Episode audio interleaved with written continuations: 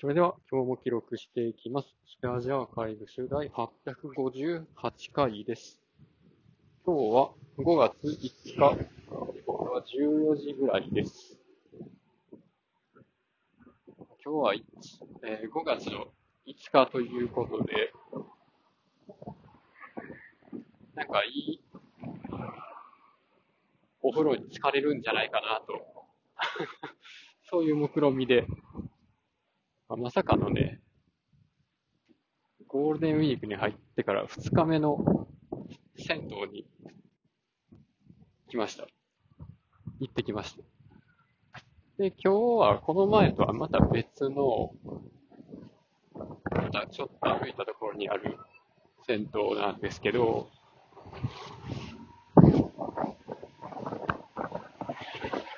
な、なんていうか、勝負湯っていうのをやってました。まあ、スーパーでも最近、勝負一株、まあ、根っこから葉っぱの先まで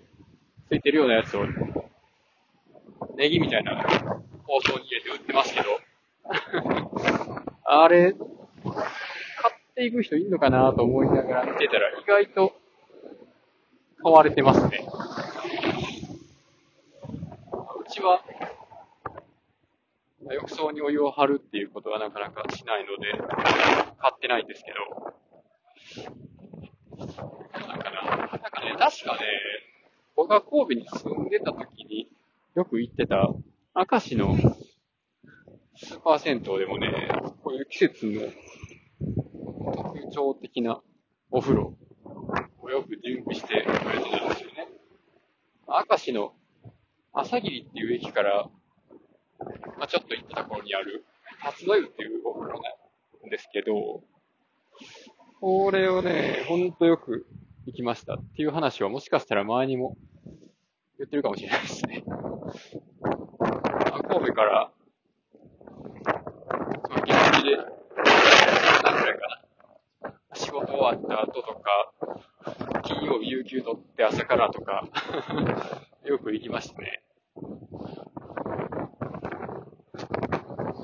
あそこは露天風呂がすごく良くて、晴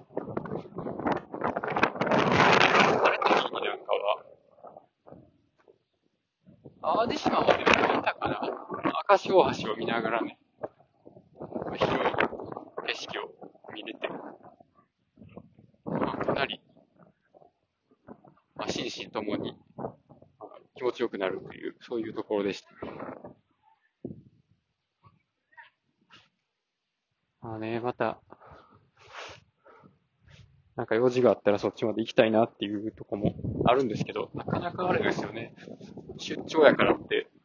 そこで温泉まで入ってくるっていうのはあんまりないですよね。どっちかっていうと、あれかな。会社の研修だとか、社員旅行とかそういうのだったら、もしかしたら行くかもしれないですけど、あそこは旅館とかなくて、ただのスーパー銭湯なので、わざわざどっかの宿から移動して、そこまで行くっていうプランにはなかなかなりそうにないですね。というので、まああんまり今後行くこともないかなという、ちょっと残念なんですけど、ね、でも、なんか温泉の話となると、く辰野湯の話をするんですけど、もう最近よく妻に、また同じ話してるみたいなことをね、言われることが多いです。まあ前からかな。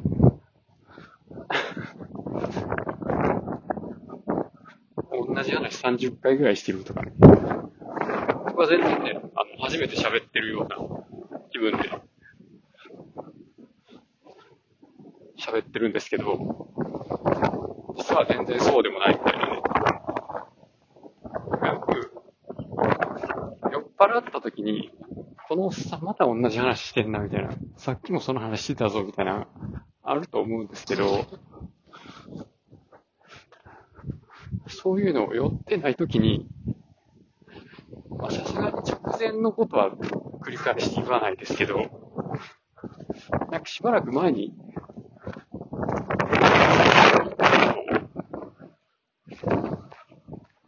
自分でも気づかないうちにもう一回言ってるみたいなことがね、あるらしいんです。それはなかなか怖いことで 本当無自覚なところが怖いですよね。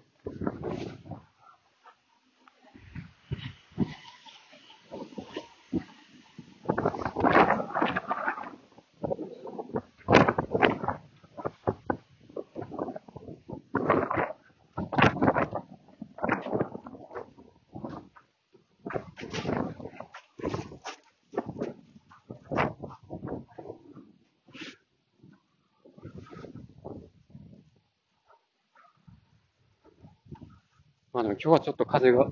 強いですけど、まあ、銭湯に行って、体を清めて、まあ、さっぱりした状態で受ける風っていうのはなかなかいいもんですね。まあ、僕は、まあ、ずっと、まあ、長いこと一つのお風呂に入って、まあ、汗をかくぐらい入って、て、で、その都度、なんでしょうね。あの、お水をちょっとずつ飲んで、まあ、水分不足にならないように気をつけつつ、たまに、あの、なんか外の椅子置いてあるとこあるんですけど、椅子に座って外の空気を浴びながら、